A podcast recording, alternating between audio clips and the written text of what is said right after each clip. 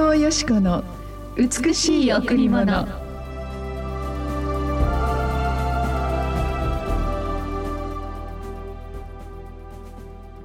私たちは舌で主である父である方を褒めたたえ同じ舌で神の似姿に作られた人間を呪います。私たちは舌で主であり父である方を褒めたたえ同じ舌で神の似姿に作られた人間を呪います。ヤコブ3の9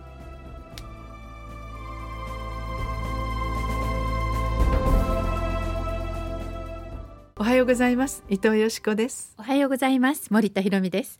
今日も白い家フェローシップチャーチ牧師の伊藤よしこ先生にお話を伺います。よろしくお願いします。よろしくお願いします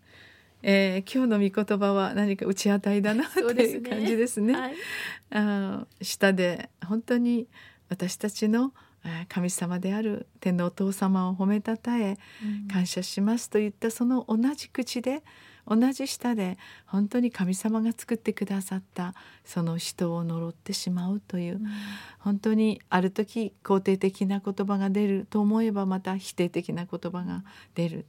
でもやはりこの一番最初に私たちがその言葉を放って音声となって出てくるその言葉を一番最初に聞くのは自分なんですよね。ねはい、そしてそれは天の父なる神様も聞いてくださり、また私たちそれが放たれた相手の方にも届いていきます。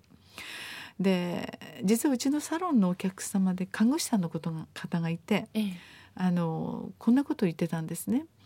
先生不思議ですよって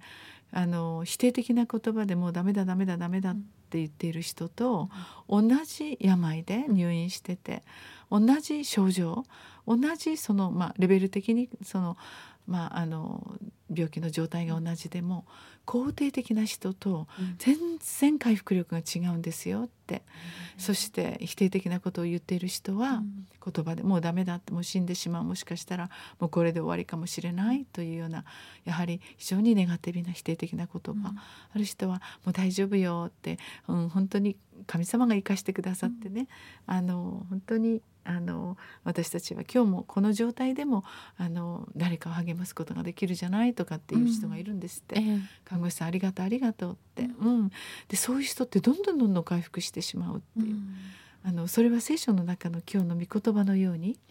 やはりあの私たちのこの言葉っていう肯定的な言葉っていうのは実は私たちの口から放ってそれが自分に聞いて自分の心とまた精神とまたその肉体と霊これが本当に私たちが生きるということで一つあのつながっていますよね、はい、だから表面的な言葉なんですけれどもそれが私たちの心や精神的なものをダウンさせそれがあやがて免疫力や自己浄化作用そしてまた私たちの回復力生命体まで弱らしていくんだっていうことはあるんです。聖書の中に骨を枯らすって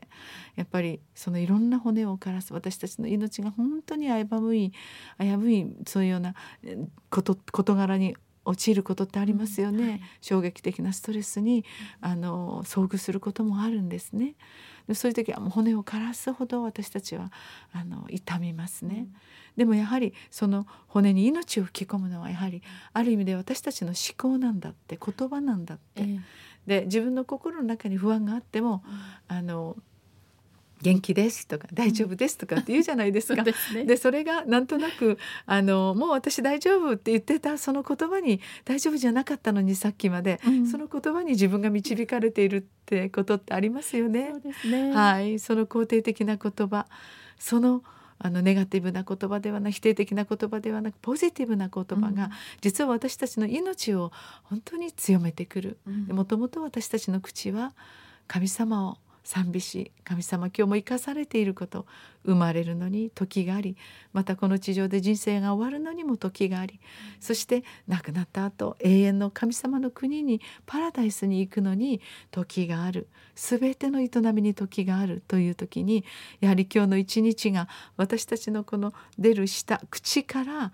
あ肯定的な種をまいていくことによってこれからその肯定的なその言葉のように私たちがなっていくという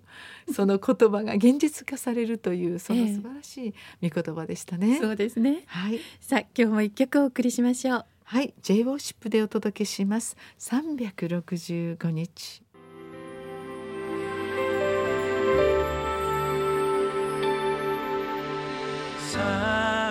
365日の中で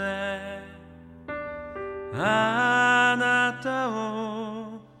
恋した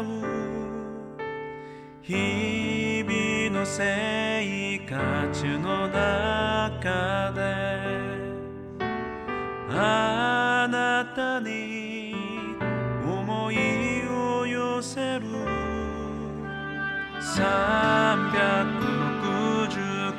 私の中であなたを恋しい